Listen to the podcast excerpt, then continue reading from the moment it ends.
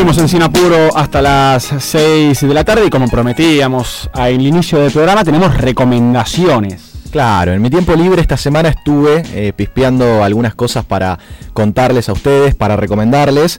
Y es muy interesante un documental que está disponible en Star Plus, que tiene tres capítulos, y es el de Guillermo Pérez Roldán, eh, la historia eh, confidencial, así se denomina este documental, del tenista argentino entre los 80 y los 90, que es tandilense y que cuenta en, estos tres capítulos los abusos y, la violencia que sufrió por su padre, ¿no? Por su padre que además era eh, su entrenador personal, el, el, hombre que más allá de lo físico también lo ponía a tono tenísticamente y es muy interesante, eh, va a llamar muchísimo la atención, es un documental que si se ponen a ver eh, los primeros minutos inmediatamente se, van a quedar eh, pegados por todo lo que, lo que él cuenta, todas las anécdotas y cómo él ha sufrido toda esta situación. Estamos hablando de un tenista, de un ex tenista argentino que para que se den una idea de lo, lo muy bueno que era jugando al tenis, él fue doble campeón de Roland Garros en Junior,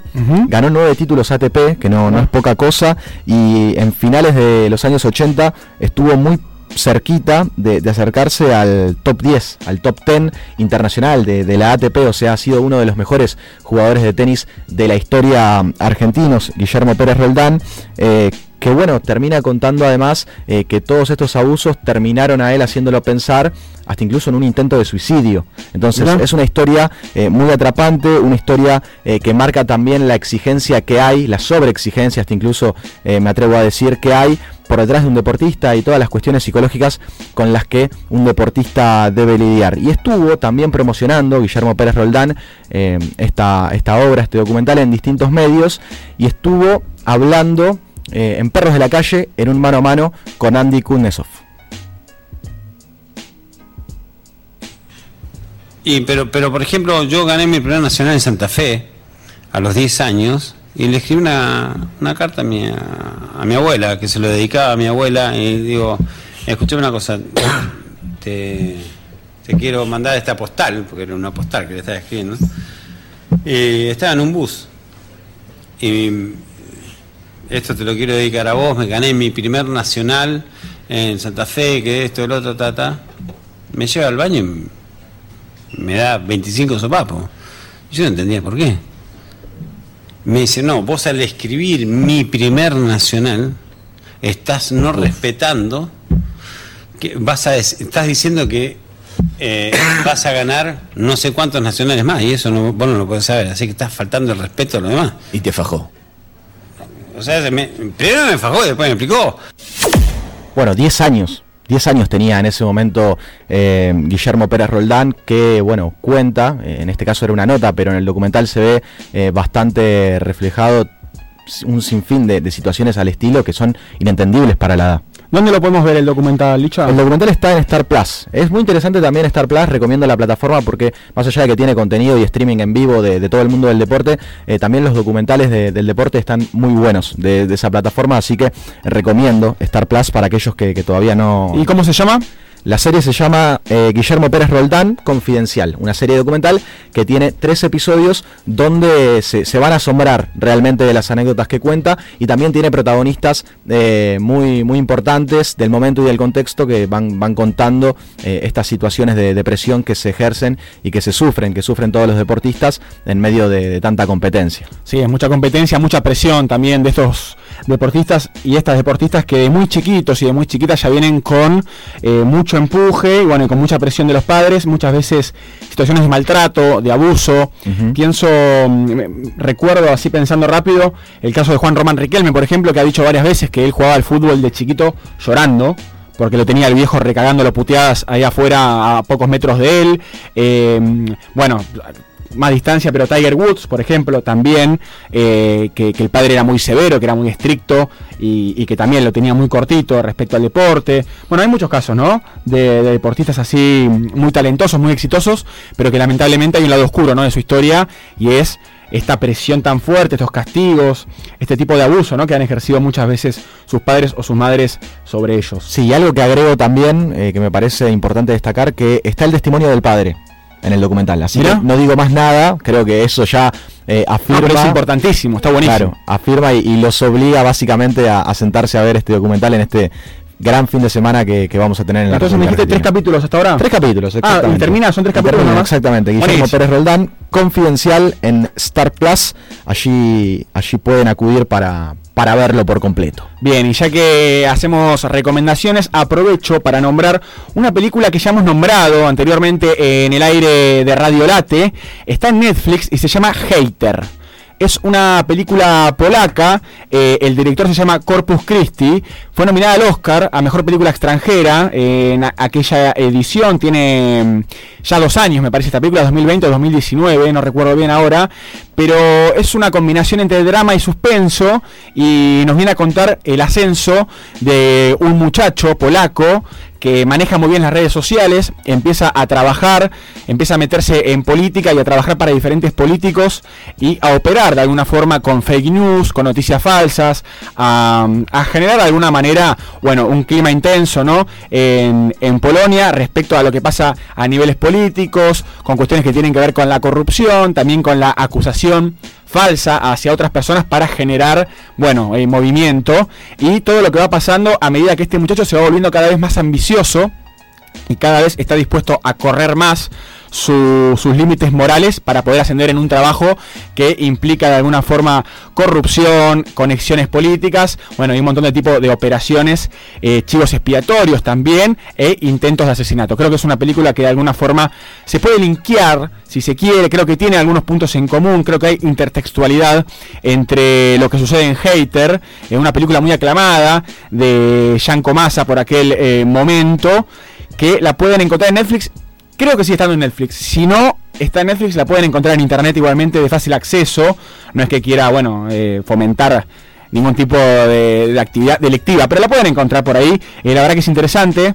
Eh, es más larga de lo que uno espera. Yo me acuerdo de haberme sorprendido por aquel momento. Creo que dura poquito más de dos horas, creo que dos horas y media. es una película que, es larga, pero que creo que vale la pena también para pensar, ¿no? justo me acordaba del testimonio de Mario, este chico que dice ser amigo del atacante de Cristina Fernández de Kirchner, que hacía referencia ¿no? al bullying que, recibía, eh, bueno, también eh, muchas veces a que tenía un discurso de alguna manera muy border, ¿no? Respecto a lo que decía en términos políticos, y también lo hemos escuchado, bueno, en móviles de crónica y demás, creo que está bueno usar la ficción de alguna manera para poder pensar la actualidad. Ya que hablamos de actualidad, vamos a hablar en un ratito nada más con Natalia Aruguete sobre mm, delincuencia, sobre inseguridad y cómo los medios tratan los casos de seguridad. Vamos a hablar sobre el libro El delito televisado, ¿eh? con eh, la investigadora Natalia Aruguete hasta las 6 de la tarde, haciendo y haciéndolo sin apuro. Sin apuro. Sin apuro. Terminamos la semana. Sin apuro. Terminamos la semana. En late. Y también hablando de aniversarios y de cosas que eh, se cumplieron eh, esta semana, hace unos días se cumplieron exactamente 25 años de la muerte de Lady Di, de Diana Spencer, quien era princesa de Gales, eh, su fallecimiento, su muerte en París, eh, muy trágico el suceso eh, junto a su pareja, Dodi Al-Fayed, un accidente automovilístico que, que es muy ha sido muy polémico ¿no? y que todavía se, discute al respecto con eh, lo que ha sido una persecución también por parte de paparazzis que querían retratarla constantemente y, que en ese túnel y, donde en ese túnel eh, de París ella termina perdiendo la vida y para el caso eh, traigo recomendaciones ¿no? continuando con lo que venía haciendo el bloque anterior de series me ha anotado me ha anotado algunas para recomendarles series y, documentales sobre Lady Di bueno, por ahí si hablamos de princesas o, de, reinas, de reyes, eh, rápidamente uno dice... Juego de Tronos. Juego de Tronos y también eh, The Crown, de todo lo que es esta serie que, presenta eh, Netflix. en The Crown lo que vale la pena destacar sobre Lady Di es que Eh, ella aparece recién interpretada por Emma Corrin en la última temporada, en la última temporada y su protagonismo, lógicamente, más allá de, ser eh, la princesa Diana, eh, viene más al respecto de, otras situaciones, ¿no? De, otras situaciones, tal vez no, no se centra mucho, no se basa mucho en su vida, pero es para tener en cuenta esa última temporada de The Crown si quieren ver interpretada a Lady Di por Emma Corrin y sí hablando un poco más eh, pura y exclusivamente eh, de Diana, recomiendo un documental de Nat Geo que está en Disney Plus para aquellos que, quieran verlo, el de Diana en sus propias palabras, así se llama, así se, se denomina eh, esta serie. una serie polémica porque ha sido rechazada por el entorno de, de, la princesa. Por la corona. Claro, por la corona tiene imágenes eh, de su vida junto al príncipe Carlos y, algunas cuestiones de, la intimidad que, es por eso que, ha sido rechazada. Además también recomiendo otra para que puedan anotar, eh, La Reina, se llama de eh, La Reina HBO Max, allí la pueden ver, que tiene diálogos entre la reina Isabel II y el primer ministro Tony Blair. Todo esto post-mortem, ¿eh? de, la princesa Diana, como contaba eh, recientemente, eh, en aquel trágico accidente en París. Bueno, se ve más o menos como la corona trata de, buscar alternativas y de los próximos pasos a seguir después de semejante acontecimiento.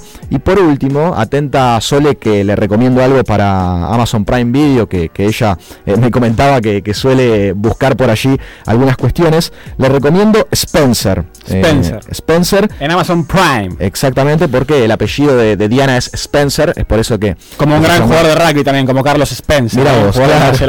Diana Spencer es el documental de Amazon Prime Video que habla en realidad de un fin de semana navideño eh, que ella tiene en la casa de Sandringham entre plenos rumores de separación entre ella y Carlos, ¿no? Y toda la invasión a su intimidad, digamos. En ese fin de semana se retrata y se puede ver eh, muchísimo todo esto que, conlleva eh, el asedio periodístico que constantemente ella tuvo que, afrontar y enfrentar y, padecer a lo largo de, su vida. Así que es, interesante marcar ese fin de semana para que puedan ver Spencer eh, en Amazon Prime Video, como les comentaba. Y hablando así de recomendaciones, y de que me gusta que ustedes estén eh, del otro lado atentos a, todo lo que voy marcando, tanto a nivel cine, a nivel series y ahora me animo a decir a nivel musical. Eh, les quiero dar una gran noticia, una muy buena noticia, algo anticipábamos sobre el inicio del programa con, con Hopi, que Andrés Calamaro va a lanzar otro álbum, otro álbum con seis CDs ¿Recuerdan el álbum que él presentó hace un tiempo de Honestidad Brutal? ¿no? Una O sea, es un álbum sextuple.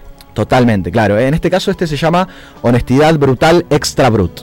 O sea, digamos que es una obra eh, mayor a, Honestidad Brutal, donde eh, va a ser algo que Andrés viene haciendo muchísimo eh, ya en el último tiempo eh, de juntar canciones, de recopilar canciones, de reeditar canciones que él ha interpretado en dúo con grandes artistas con grandes artistas. Por ejemplo, eh, yo recién y antes de venir al programa escuchaba una canción que en álbumes anteriores Calamar interpretó, Tuyo Siempre, con Vicentico.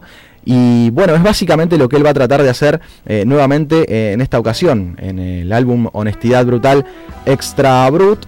Hay que esperar, eso sí, esto será el 21 de octubre en edición digital y también, eh, por supuesto que los fanáticos querrán tener esa caja de 6 CDs, donde, donde Andrés va a compartir grabación, donde van a compartir tracks con importantes artistas, como por ejemplo Alejandro Sanz, Fito Páez, eh, va a estar Hugh McCracken, eh, Mark Ribot, Charlie Drayton, así que a estar muy pero muy atentos, también me marcan acá eh, Jaime Urrutia y otros muchos músicos más para compartir estrofas, para compartir versos con Andrés. Algunos lanzamientos argentinos con colaboraciones de varios artistas y también lanzamientos de figuras de afuera. Exacto, porque el 10 y 11 de septiembre se estará presentando en el Estadio Único de La Plata Justin Bieber. ni más ni menos.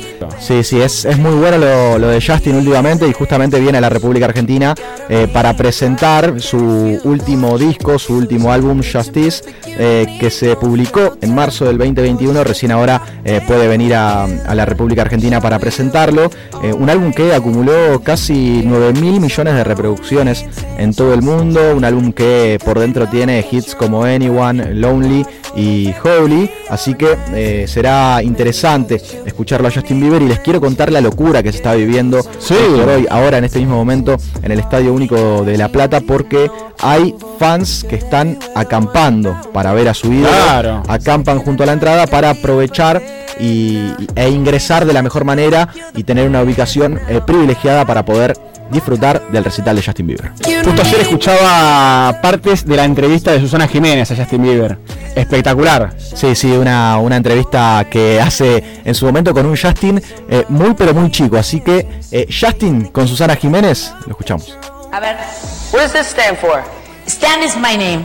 SG? SG, En inglés, Susana, me encanta, ¿eh? Sí, sí, And sí. this, you can read it in Lo hace leer en castellano, en español. no. I can't read it. No puedo leerlo, dice. Dale, lee. Gringo. Try to read it. Bueno, va a tratar. Esto fue- A ver, va a tratar, va ¿eh? a tratar de leer en español. Momento. Alright. A ver. Uh, ready? S de. Oh, that's too long of a word. One second. Estamos. Let me try another sentence. Yes. Uh, contam, Contame Contame. contame de la gira. Gira. Gira. del tour. Contame del tour. Okay. Tell me about ¿Quién, the tour. uh, ¿quién, ¿Quién, who, ¿Quién van con vos con vos a a, a las las giras? 2013, ¿eh? Las- Madre. madre, amigos, sí. familia? 28 años tiene hoy Justin, ¿eh? lo escuchábamos. Era un jovencito todavía. ¿Qué edad tenía ahí más o menos? Unos Sí. 16 años. Claro, y bueno, esto fue en 2000, en, en 2013, sí. Ok. Eh, también en el medio ha habido una polémica aparición de Justin en, en Argentina, donde eh, casi accidentalmente él pisa una bandera argentina. No sé si Ah, cierto, sí, obviamente le tiraron con todo, pobre Justin. Y una también en la que él cancela un recital y se lo vio noches anteriores en una fiesta de música electrónica muy conocida en su momento. No sé si recordás ese episodio de ¿En cuál? ¿Una Time Warp, una Greenfield, alguna de esas? Alguna de esas, exacto. No recuerdo cuál exactamente, No, pero a los pocos días o, o al otro día él tenía que tocar por la noche y no pudo tocar, no, No llegó, tocar. no llegó el Justin después de la gira que se metió en Buenos Aires, ya que hablamos de estrenos, ya que hablamos de discos, de algunos lanzamientos, también de algunos singles, ¿no? Porque estamos en época de singles.